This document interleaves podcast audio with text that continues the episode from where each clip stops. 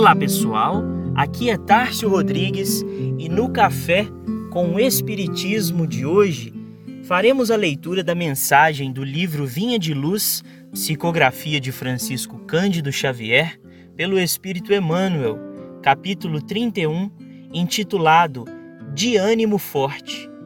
Nos diz Paulo na segunda carta a Timóteo, no capítulo 1, versículo 7. Porque Deus não nos deu o espírito de temor, mas de fortaleza, amor e moderação. Emmanuel comenta este versículo nos dizendo que não faltam recursos de trabalho espiritual a todo irmão que deseje reerguer-se, aprimorar-se, elevar-se. Lacunas e necessidades, problemas e obstáculos desafiam o espírito de serviço dos companheiros de fé em toda parte. A ignorância pede instrutores, a dor reclama enfermeiros, o desespero suplica orientadores. Onde, porém, os que procuram abraçar o trabalho por amor de servir.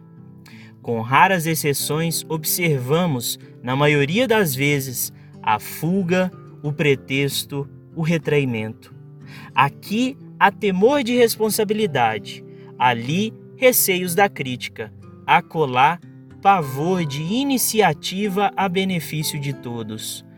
Como poderá o artista fazer ouvir a beleza da melodia se lhe foge o instrumento?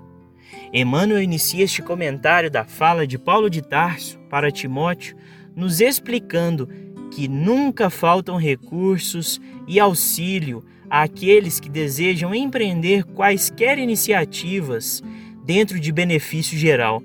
Mas o que falta mesmo, quase sempre, são servidores de boa vontade e fortaleza, esse ânimo forte nos dizeres de Paulo, que é característica daqueles que enfrentam os obstáculos e pagam o preço para que o trabalho seja realizado. Mas se Deus nos deu esse espírito de fortaleza, o que verdadeiramente nos falta para que consigamos romper essas barreiras da zona de conforto? Seria o medo da crítica, que muitas vezes tecemos contra os outros? A falta de um objetivo bem definido? Ou ainda os recursos materiais para que a obra se inicie? Bom, isso com certeza será uma resposta que nós devemos procurar com nós mesmos, em nosso íntimo, e talvez ela não seja tão facilmente respondida.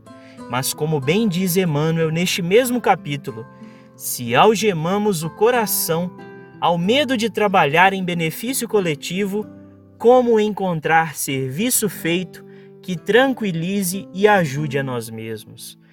Como recolher felicidade que não semeamos? Ou amealhar dons de que nos afastamos suspeitosos. Onde esteja a possibilidade de sermos úteis, avancemos de ânimo forte para a frente, construindo o bem, ainda que defrontados pela ironia, pela frieza ou pela ingratidão, porque conforme a palavra iluminada do apóstolo dos gentios, Deus não nos deu o espírito de temor, mas de fortaleza, amor e moderação. Fiquem com Deus e até o próximo episódio do Café com o Espiritismo.